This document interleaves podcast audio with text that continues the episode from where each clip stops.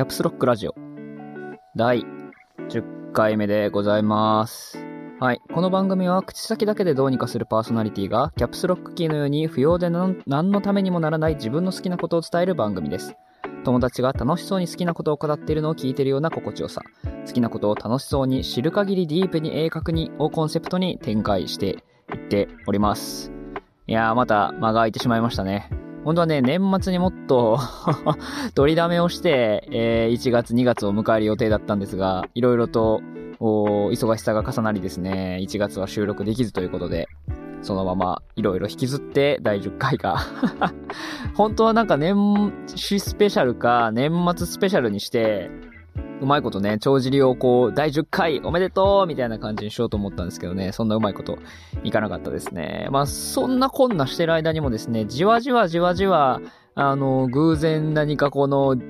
ね、あの、インターネットの海をさまよってウェブサイトにやってきてくれた方たちであったりとかね、iTunes で多分何かこう、僕がかませたようなヒットワード的なものをでね、足を踏み入れて聞いていってくださった方々とかがいろいろいて、なんだかんだじわじわじわじわ再生数が伸びてて、えー、ワードプレスの方のサイトの方で見ると、100再生は超えてるんですね。あのー9回トータル。まあ、更新頻度にしてみりゃいい方なんじゃないかなと 思っております。ということでね、本当はね、年末にいろいろ喋るために、ザ・ゲームアワードの話とか、そこで発表されたゲームの話とかっていうのをいろいろ溜め込んでたんですけど、さすがに情報がね、古くなりすぎたので、ちょっとそこはバッサリカットして、えー もうちょっと、おまだ今も続いてる話とかね、あの、僕の中で 続いてる話とかっていうのをメインに話していこうかなと思います。まあまたよかったら聞いていってください。はい、最初はちょっとアプリケーション関連の話から。年末年始あたりからでもないか？えっ、とね、いろいろアプリを新しいのを使い始めたりとか、今まで使ってたものを乗り換えたりとかっていうのをしてみました。で、一つが、あの、ウォーターマインダーっていうあの、水を飲むのを促進する、まあ、水というか飲み物を飲むのを促進するアプリケーションがあるんですけど、それを新しいのに乗り換えました。これ確かきっかけは、あのー App Store のところでものすごくこうフィーチャーされてて、なんか、ベストデザイン賞みたいなのがね、出てたやつを入れてみたっていう感じです。名前はウォーター、 Waterllama でいいんかな？ウォーターラマーみたいな感じの綴りなんですけど、えー、まあ、水とか飲料の記録アプリになってます。で、まあ、できることは至って単純で、まあ、体重とか年齢とか性別とかを入れて、1日の目標の水分量っていうのを設定しますと。で、その後はもう、どういう類の飲み物を飲んだのか、水なのか、カフェインを含んだお茶とかコーヒーなのか、あるいはアルコールを含んだお酒なのか、糖類を含んだジュースなのか、えーあるいは乳製品、ミルクとかね、えーああいうものを取ったのかとかっていうのが、いろいろジャンルが分かれてるんで、飲んだ量をどんどん記録していって、1日の目標を達成したら、あの、小さなね、サプライズみたいなものがアプリの中である。みたいな感じのアプリケーションです。ウォーターマインダーも作りとしては一緒で、えー水分量の記録をひたすらやって、継続期間であったりとかっていうのがアプリの中で見れると。で、ヘルスケアアプリとも連動してるんで、ヘルスケアアプリ側にもどれぐらいの水を飲んだのかとかっていうのが記録されていくみたいな感じになってます。まあ、やっぱなんか1日ね、2リットル飲んだ方がいいであるとか、まあ、そもそも現代人はなんか水分の摂取量が少ないとか少なくないとかみたいな話もあったりして、こういうのがあるとね、ちょっと続けるきっかけになっていいなと思って入れたんですけど、もうウォーターラマの魅力はね、もうポップさですね。なんかやっぱりね、水を飲むにしろ、運動するにしろ、こう、機械的にじゃあ15分、はい、今から運動、用意開始みたいな感じになると続かないと思うんですよね。で、まあそこにこう、ポップな要素がいろいろ加わって、その水飲みを応援してくれる可愛い動物キャラみたいなのがいたりとかして、それの図鑑じゃないですけど、コレクションみたいなのが、水を飲んだらどんどん解放されていくみたいな感じの作りになってます。で、まあ、とはいえ小綺麗にまとまってて、その水を飲むっていう機能にかなり、あの、集中してるので、いろんな飲料水、えー飲料物を事前設定したりとか、飲む量っていうのもデフォルト設定みたいなのがいくつか用意できたりとかして、まあ、気軽にコップ1杯の量を決めておけば、あそれをポチポチっとタッチするだけで記録ができるみたいな感じで、シンプルな作りにもなってます。まあ、いいところはね、本当にポップさですね。なんか何とも言えない可愛い、デフォルメとも言えない感じのね、動物たちのキャラクターが結構良くて、で、そのアプリの作り自体も、そのアプリのアイコンとか細かいところですね、パーツ類も結構ポップな感じで、なんかこう、水を飲めと言われてる感じがね、少なくて非常に気に入ってます。なんかウォーターマインダーから結局こっちに移っちゃって、ウォーターマインダーの時には到底達成してなかったような連続水分量達成みたいなのとかも達成したりとかしてなんか不思議な気分になりましたね。なんかこういう小さなきっかけとかモチベーションだけで案外どうにかなるもんなんやなっていう 気づきがありました。で、えー、次のアプリが習慣管理系のアプリで、前回も多分どっかの回で Habitify っていうやつを紹介したと思うんですけども、まあ、それとちょっとまだ違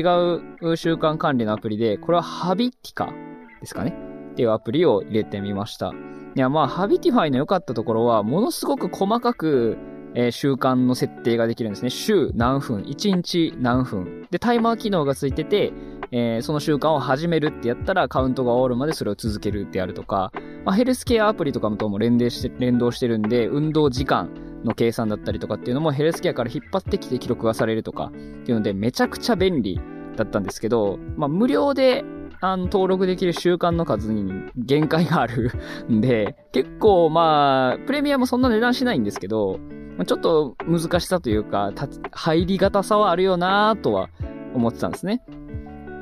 で、まあちょっと最近 Habitify 触らないようになっちゃったんで、なんかまあ同じように続けるのもいいけど、別のアプリないかなと思って探してたら、昔にね、5年ぐらい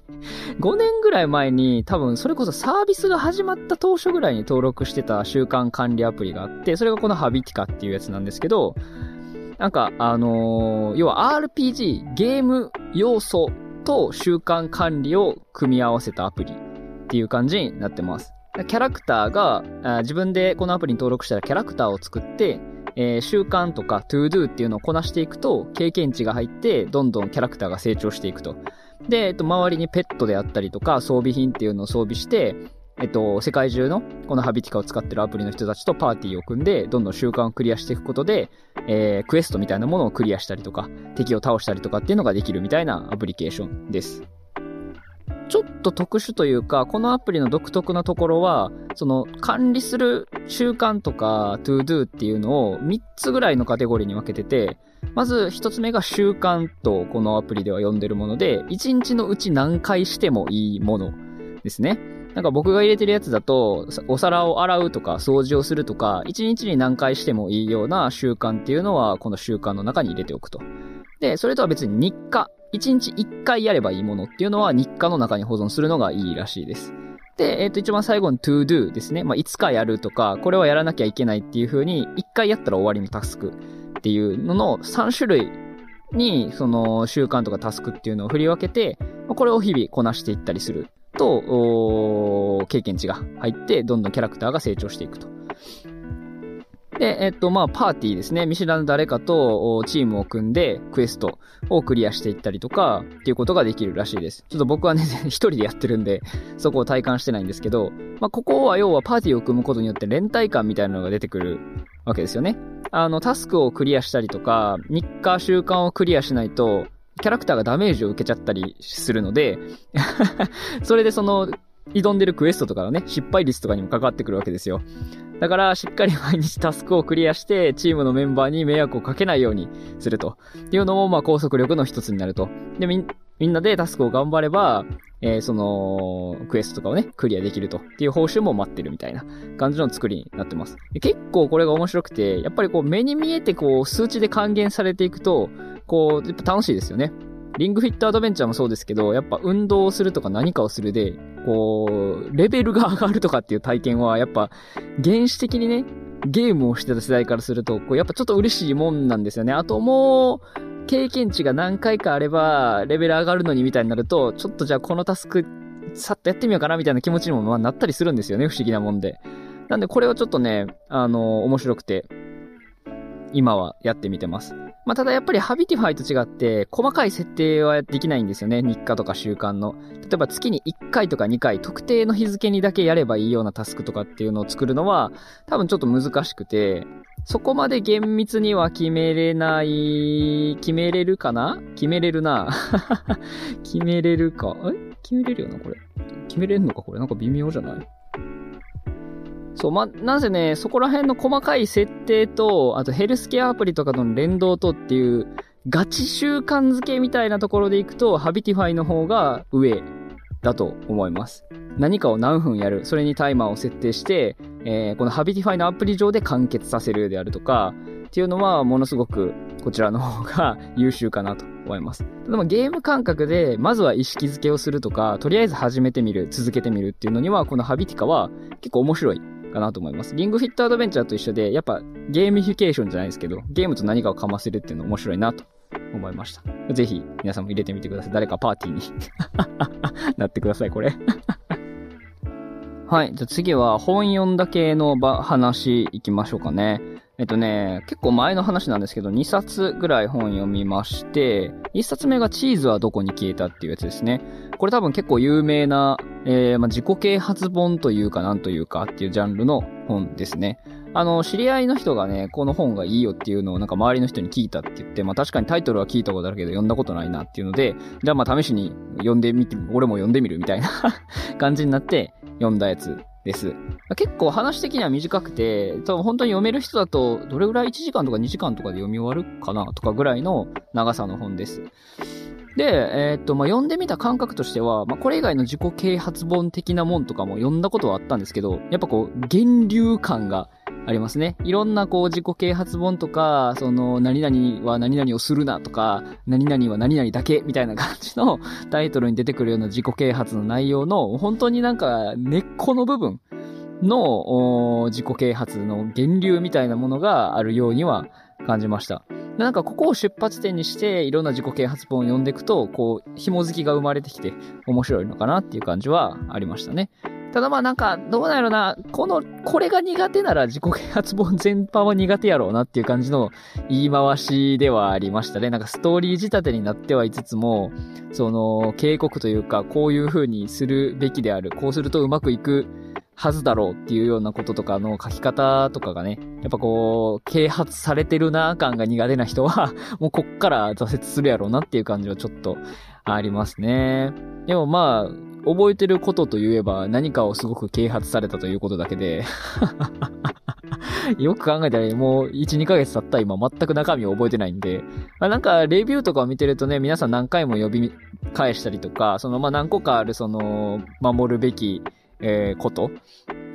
もの、何かにぶち当たったらまず考えるべきことみたいなのがいろいろ提示されてるんで、それをまあその都度見返して、まあ自分が今どこにいるのかとか、あここういう問題に立ち向かうためには何を考えるべきなのかみたいな時にパッと見返したりはするのかなっていう感じはありますね。まだちょっと。見返してみようかな。どうなんやろ？啓発されてんのかこれ。で、もう一冊が、えっ、ー、と、キリンに雷が落ちてどうするっていうやつです。あの、品田遊ことダヴィンチ恐山さんの本ですね。いやー、これはものすごくその発売を楽しみにしてたやつで、もともとあの、ノートとか、あの、ご自身のウェブ、えっ、ー、と、ブログで連載されてるウーロン茶マガジン、正式名称が合ってるかだいぶ怪しいな。ウロマガの、えー、まとめ版というか、修正加筆版みたいなもので、まあもちろん知ってる話も中にはあったんですけど、やっぱこうレパートリーに飛んでるというか、いろんな話のバリエーションがあるんですよね。エッセイ的な話もあれば、なんかこうちょっと哲学チックというか、みたいな話もあれば、ちょっと小説風な話もあれば、SF 的な話もあれば、みたいな感じで、いや、実際こう物書きをしてるもう本もね、何冊か出してるっていうところもあったりして、ただツイッターから出てきた人じゃないんだなっていう文才を感じる本でしたね。なんか本当にね、読んでるとね、一人のエッセイを読んでる感じがしないんですよね。なんか三人か四人ぐらいの 全然違う時に起きた全然違うことを聞いてるかのようなバリエーションの豊富さがありますね。ちょっとね、好きな話も何個かあったんですけどね、これを結構読んだのが前なんで、話のタイトル忘れちゃったな。あの、匿名ラジオとかでも言ってた話で、あの、ホテルに泊まった時に、なんかこう、つい気が乗って、なんかカップ焼きそばと、えー、っと、ししゃもと、その、自分で、ちょ、作るチョコのなんかを買ってむちゃくちゃになって、なんか箸とかも忘れて最終的にはあの、神を解くブラシで焼きそばを食う羽目になったみたいな話が あの、ブログの方にも載ってて、それがまあこの、霧に雷が落ちてどうするの方に載ってるんですけど、やっぱりね、そういうところなんかこう、破天荒さというか、はちゃめちゃさというか、まあ、なんかね、その、ダヴィンチ・オーソレザンっていう人柄がすごくわかる話も何個か載ってて、それがやっぱり好きですね。なんか小説とか風で書かれてる話もすごい SF で、こう、星新一ショート的なね、良さもあっていいんですけど、まあ、エッセイ、ザ・エッセイみたいな自分の体験をその感想として語ってるみたいなところの書き口がやっぱ一番いいですね。あー、これがいつもやっぱりおもろチャンネルで見てる 彼のあの行動原理というか、ああなっちゃうっていうところがこういう風に現実のその生活の中には現れて出てくるんだな、みたいなところがね、すごく面白い本でした。逆にね、そのなんかおもころチャンネルとか匿名ラジオとかで聞いてる、なんかこう、結構エンターテインメントな、あの、彼よりは、こう、エッセイの方がすごく人間を感じるというか、やっぱものすごくいろんなことを考えて、あの、普段生きてるんだなとかっていうのが面白いですね。これはね、ぜひぜひ買ってみてください。他の書籍シリーズも大体全部買ってて、どれも好きなんですけど、まあ、このエッセイがなんかこう、もう決定版みたいな感じがね ありましたね。ちょっとぜひどんどんどんどん書いてほしいな。ウロマガも一時期契約してたんですけどね。なんか2ヶ月ぐらい契約してめっちゃいっぱい記事読んだんですけど、やっぱりね、面白くてね、まあ、面白すぎるがゆえに、すべての時間をあれに費やしてしまいそうで、そこでね、しっかりこう2ヶ月ぐらいでやめときました。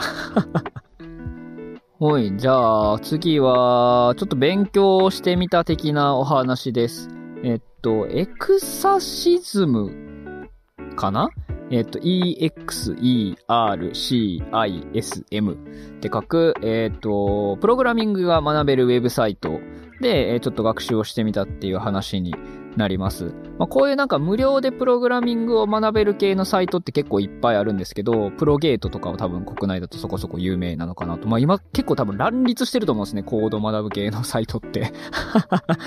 で、まあその中でも偶然見つけたやつ。なんか多分ね、インスタグラムのリールかなんかで、その外国人が無料で学べるならここみたいな感じでこうあの画面に文字が出てくるのをこう指で指しながらやるみたいな リールでね、偶然見つけたやつで行ってみたんですけど、まあ、これがね、やってみた感じとしてはすごく良かったですと。いう話になります。で、一番良かったのは、その、ロードマップというか、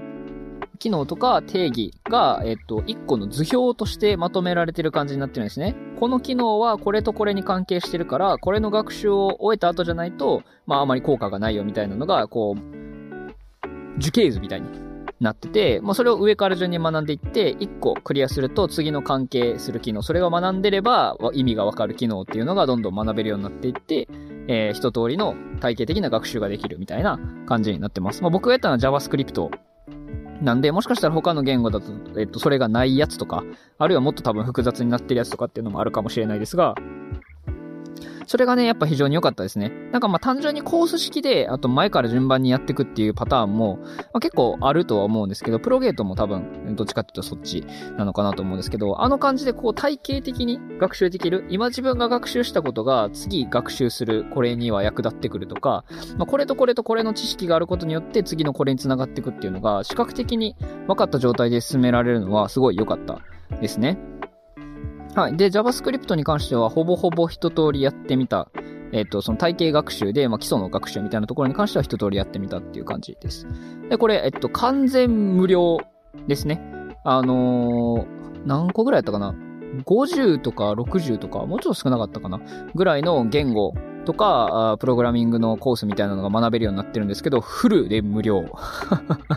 になってます。まあ、あの、どれも基本的には基礎の部分の学習なんで、それでこう、じゃあいきなりアプリを作れるところまで飛躍できるかって言われたら、多分そんなことはないとは思うんですけど、基礎学習みたいなものはほぼすべて、ほぼじゃない、完全すべてのコースが無料になってます。で、えっと、メンター制度であったりとか、他の学習者の回答とかを見てみるとかっていう機能もついてて、そこはなんか学習を進めるとポイントみたいなのがもらえて、それを使ってメンターさんを雇雇うというか、つけてもらったりとかっていうのもできるみたいです。で、多分、あのーそこのウェブページ自体がオープンソースみたいになってて、その学習に使ってる教材とか問題っていうのも、多分別で GitHub とかにリポジトリがあって、そこにコミットしたりプッシュしたりすることで、えっと、そこのコミュニティ運営自体にも貢献できるみたいな感じにもなってました。いや、やっぱりね、すごいですね。こう、一大プロジェクトというか、まあやっぱこういうのがバンバン出てきてるんだなっていうのは感じましたね。フルで無料っていうのはすごい良かったですし、この体系学習できたっていうのもものすごい良かったです。まあ、ただ難点がね、フルで英語 です。はい。あのーローカライズは多分一切されてなくて、まあ、英語以外、英語と日本語以外だったらなんかあったかもしれないですけど、基本全部英語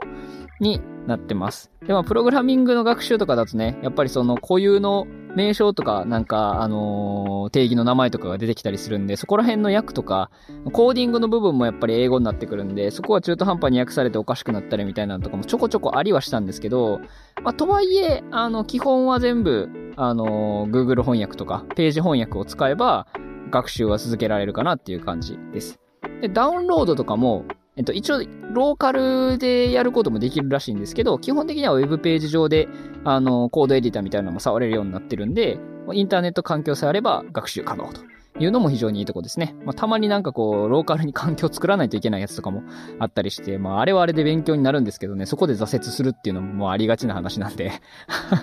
フルでウェブ上でインターネット環境さえあれば学習できるっていうのも非常に良かったですね。はい。これもまあぜひやってみてください。なんか今はプログラミング学習ってなると結構いろいろね、幅広くウェブサイトだったりとか、あなんかセミナーとかね、あの、プログラミングのスクールにお金を払うとかいろいろありますけど、まあ基礎の基礎とりあえず興味あるから勉強してみようかなには非常にいいんじゃないかなと思いました。まあ僕はあの、ズブのど素人というよりは若干 JavaScript とかは知った上で、あの、学習に足を踏み入れてたので、そこら辺がちょっと、あの、人によってはやってみたら話がちゃうやんけってなる 人もいるかもしれないですね。もっとこう、プログラミングとはみたいなとこから学習したいってなると、違うところから足を踏み入れた方がいいかもしれないです。あとは、ツイッター関連の話ですかね。どうですか？皆さんツイッター。使ってますか？なんかね、あの、イーロンのマスクさんが入ってきて、いろいろとツイッターも改変であったりとか、まあ会社自体も多分中今てんやわんやしてるんでしょうけども、もう機能が増えたり減ったり、えー僕らの欲しいものが増えたり減ったり、えーっていうのでね、大変な状態になってますね。で、まあなんかこう、ね、タイムライン上では次のツイッターのね、移転先というか、を探す探さんという話がいっぱい出ております。まあ、マストドンに行くのか、あ何か違うね、ソーシャルサービスに戻るのか、みたいな話がね、いっぱい出てますね。いやー、なかなかね、いや、探してはいるんですけどね、あの、今のあのタイムラインを作るだけでも、まあかなり、こう、答えたというか、まあフォロワーも少ないし、なんかこう、目に見えないつながりみたいなのが形成されてるこの状態で、次の SNS に行って新しいつながりを作れるのかと。あそういう不安しかないですね。やっぱそのリアル用のアカウントはまあまだいいんですよ。その、年月を経て急激に変化するものじゃないし、それを求めてないんでいいんですけど、なんかこう、この完全にリアルじゃないネット用のアカウントってこう、ある程度流動的にフォロワーさんであったりとか、つながりっていうのを、こう見つけたり増やしたり、まああるいは切り離したりみたいなのをしていくために用意してあるのに、ここで一気にこう全部ガラッと変えるのって難しいなっていうのはあるんですよね。まあ場所を変える意味ではいいと思うんですけど、どうしよっかなーって感じですね。もうなんか、だって多分10年ぐらい使ってるでしょ？10年以上使ってるかな？なんか通話用とかチャット用のサービスって結構いろいろ移り変わってきたような感覚は自分の中ではあるんですけど、まあ、それこそね、昔は多分スカイプとか、 LimeChat も一時期使おうとしたことあったな。とか、スカイプとかを使って、まあ、LINE が流行り出してからは結構 LINE を使ってて、でもスカイプからディスコードって結構こうバッと変わったイメージがあるな当分スカイプ使ってたような気すんもんなどっからディスコードになったんやろ？みたいな感じがある中ね、ソーシャルサービスに関しては、まあ、ブログサービスはね、FC2、アメーバとかいろいろ、シーサーとか、ライブドアとかいろいろ乗り換えたような記憶はありますけど、SNS に関しては、アカウントは変えてはいても、ずっとツイッター なんですよね、僕とかは。ミクシーとかは使ってなかったし、なんか SNS と言われれば Twitter、ね、インスタグラムとか TikTok とかもね、あの、まあ、結構前ですけど、流行り出してってなってからも、ずっと Twitter いましたからね。まあ LINE とかはそりゃまあ結構前からそれこそやってますけど、LINE より前から多分 Twitter はやってたから、なんかこれを切り離すのって結構難しいよなーって感じがしますね。片腕もがれるぐらいのいや、まあ、やめてしまえばなんてことないんでしょうけど、次の場所を探すっていうのは難しいなって感じがありますね。マストドンはね、あのね、僕みたいなちょっと閉鎖的な人間にはね、広すぎるんですよ。なんかツイッターは、言うてもその自分のつぶやきって、まあ、か、鍵かけてなければ拡散されるときはめっちゃ拡散されるんですけど、それこそなんか悪いこと言ったりとかね、いろいろなんかバズったこと言えば、一気にこうバーッと広がっていくんですけど、まあ、普通に扱ってる分には、よっぽどのことがない限り結構閉じられたところでコミュニケーションしてるイメージはあるんですよね。まあインターネットの場所なんでみんなに見えるところでやってるのは変わんないんですけど、こう、すぐ声が減衰するというか、自分がパッとつぶやいたツイートって、タイムラインを見てる何人かの人にシューヘーっとこう、浸透して終わるような 感じのイメージが自分の中ではあるんですけど、マストドンのトゥートって結構なんかね、でっかい公園とか広場で叫んでるぐらいの勢いがあるんですよね。全然その、フォローやったっけ？関係性を忘れましたけど、繋がってない人からも、リプライが来たりとか、あの、ファボ？いいねみたいなものがついたりとかする空間なんですよね。でね、やっぱりその、えー、タイムラインみたいなのも、確かマストドンって複数種類あって、その、すべての、マストドンのすべてみたいなの見れるものとか、えー、その一個のコミュニティみたいなサーバーみたいなものの中のトゥートだけ見れるものだったりとかっていうの分かれてるんですけど、その全体のやつとかを見るとね、もうね、すごいよ。すごい。だから一切そこには、一切というか、かなり薄くしかエコーチャンバーの効果がかかってないから、もうね、もう耐えれんよ。全く自分で見るつもりのない、そのつぶやきとか、トゥートっていうのがもう無限に流れてくるんでね、あすげえ疲れるんですよね。な、だからその、ツイッターの広告がうざいとかもありますけど、まあ、あれはある程度その企業に練られたもんとか、その、受け、受けてもらおうとしてあそこに流してるもんなんで、まだいいですけど、トゥートに関しては、ほんまにその個人の、その街中で聞こえる話し声みたいなのが、こう全部こう流れ込んでくるみたいな 状態になってるんですよね。だからなんか使いこなす自信がね、マストドンの方はないんですよね。もしかしたらなんかこう、インフルエンサー的なものというか、あの、いろんな告知をしたりとか、そういうものを流したりとかっていうのには、マストドンの方が向いてるんかなとちょっと思わなくはないんですけど、その、全然、あの、見も知らない人が逆に目を止めてくれるとか、あ気になったものを見つけてくれるきっかけになり得るのかなっていう感じはするはするんですけど、もうね、怖かった、あれは。なんかそれこそなんかツイッターちょっと怖くなったから、マストドン頑張って使おうかなみたいなのをピッて投げたらね、デデデデって3つか4つぐらいいいねがついたりとかしてね。全然知らない人からね。うーん。SNS 向いてないんかもしれへんな、そういう意味やと。いやー、そうなんすよね。なんかどう、どうするべきなんやろうな。なんか、そう流れてきたやつで、ボンディっていうやつかな ?B-O-N-D-E-E って書いて、ボンディっていう SNS も見つけて、なんかそれは、まあ、アメーバピグとかの、もうちょっとこう、ツイッターとか、TikTok TikTok やインスタかな？インスタとアメーバと Twitter を混ぜたみたいな感じのサービスだと思ってもらえれば、ちょっと想像しやすいかなと思うんですけど、まあ、自分の 3D アバターとか部屋をこうアレンジするみたいな要素に加えて、えー、っと、まあ、インスタグラムとかのいろんな人の投稿とかリールみたいなものを見るような感じの機能もあったりとか、Twitter みたいにね、何かをつぶやくみたいな機能もあったりする的な SNS ちょっと全然使ってないんで、まあ、あの、本当にマジで公式サイト見に行ってもらった方がいいと思うんですけど。っていうのも登録はしてみたんですけどね、これ誰とどうやって繋がればいいの？みたいな。登録したけどな、まあ、な、リアルの人で使ってる人もおらんし、なんか、招待するほど自分が使うわけでもないし、みたいな 感じですよね。なんかリアル、実名で SNS をやるってことに全然慣れてないんで、そういう方向に舵を切るのもちょっとね、いまいちできてないとこではあるんですよね。うー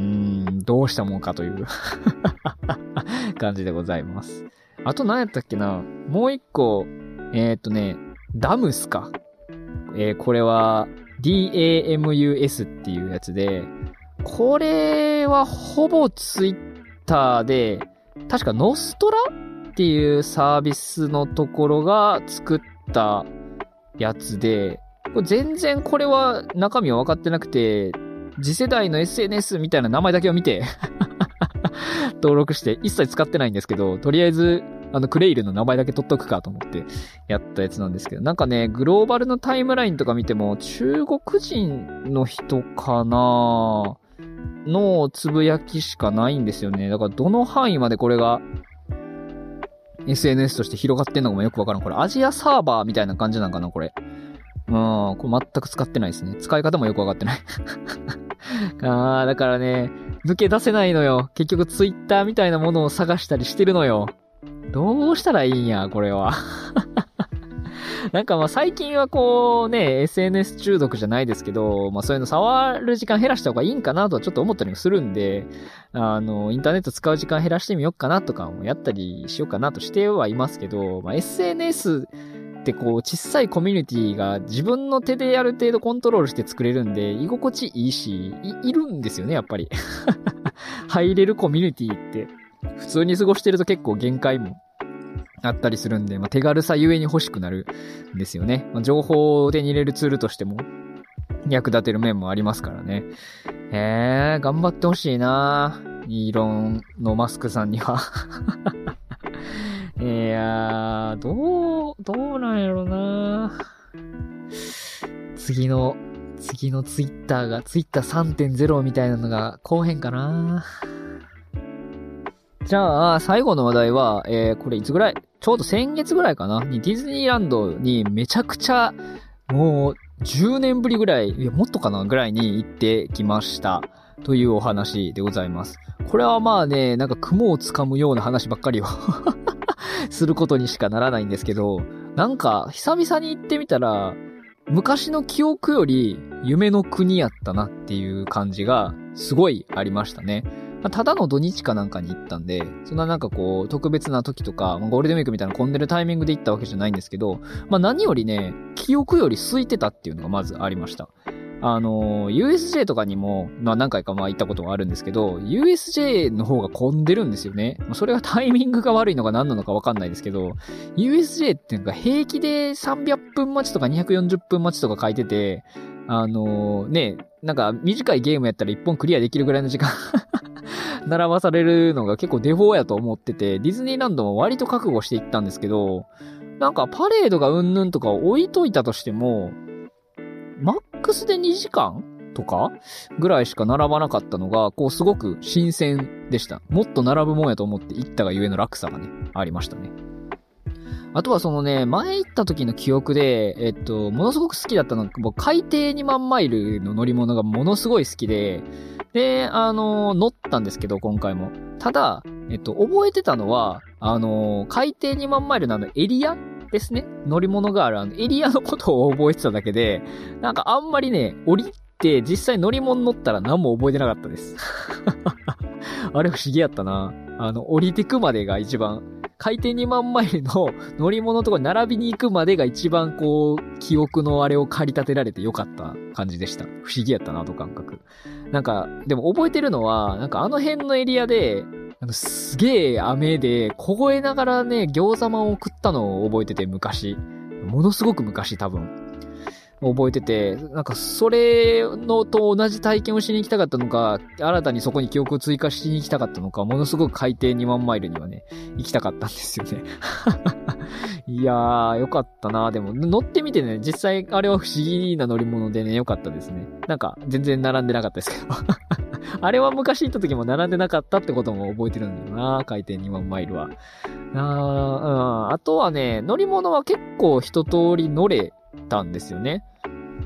まあもちろんいくつか載ってないやつもあるはあるんですけど、まあ、1日がディズニーランド、1日がディズニーシーっていう風に言って、まあ、結構どっちもフルで楽しめたのも不思議でしたね。なんか、なんやったら後半ちょっとお土産見る余裕があるぐらいの感じで、ほ、とんど乗り物乗ってこんだけ行けるんやっていう感動もありましたね。あ、でも、なんだっけ？そのご飯食べるところがね、いくつか閉まっちゃってるところとか改装中になっちゃってるところがあって、そこだけがね、ちょっとね、心惜しいというか、名残惜しい感じのとこでしたね。ちょっと惜しかったなっていう感じの、あれがありました。今全然単語が出てこへんくて3回ぐらい言い直したけど、全部ピンとこんかったわ。うん、っていう感じでしたね。あとね、えっと、ソアリンがものすごく並んでて、で、ソアリンね、あの